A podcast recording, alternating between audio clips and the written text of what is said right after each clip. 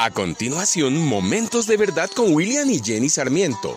Hoy tendremos una provisión extraordinaria. No devuelvas mal por mal ni insulto por insulto. Más bien bendice, porque para esto fuiste llamado, para heredar una bendición.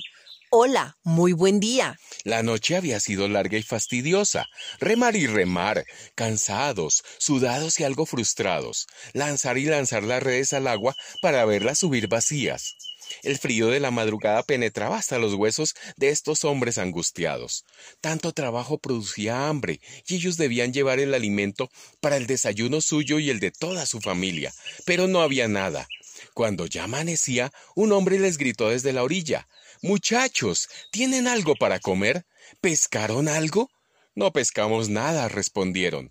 Es lo último que un pescador desea decir después de una noche infructuosa. ¿Cuántas veces nos ha pasado a nosotros que estamos muy ocupados en nuestros quehaceres cotidianos y estamos tratando de obtener un resultado y lanzamos la red por un lado y no sale? Y la lanzamos por el otro y tampoco. Y el tiempo apremia, el agotamiento debilita y nuestro sentido del humor está al límite.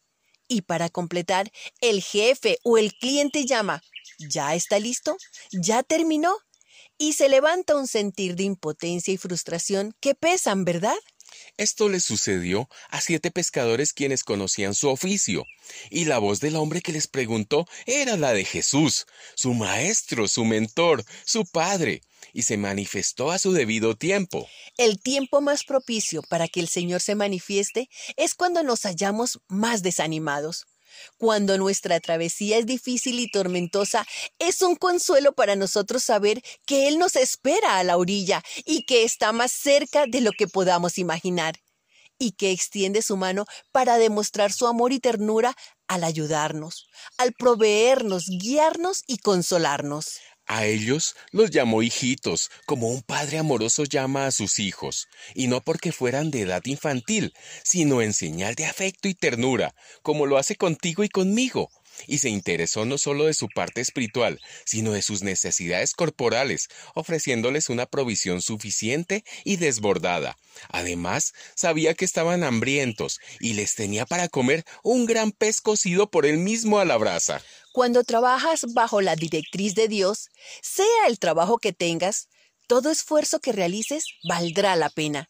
Cuando trabajas para ayudar a otros, el primer beneficiado, beneficiada, eres tú.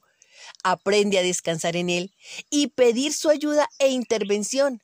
Y no desfallezcas, porque a su debido tiempo verás su provisión aparejando tu victoria. Te invito a orar. Padre, cuando miro atrás hacia aquellos momentos donde he sentido desfallecer, tú enviaste la lluvia de renovación de tantas maneras. Aparecieron oportunidades cuando yo no las creía posibles actos de bondad transformados en provisión y abundancia de amor. Mi camino continúa, pero ya no temo a la sequía, porque sé que siempre estás conmigo. Aunque ande en valle de sombra y de muerte, no temeré mal alguno, porque tú estarás conmigo. Tu vara y tu callado me infundirán aliento. Gracias, Padre del cielo. Amén. Esta es una producción de la Fundación Momentos de Verdad una palabra de vida para tu espíritu.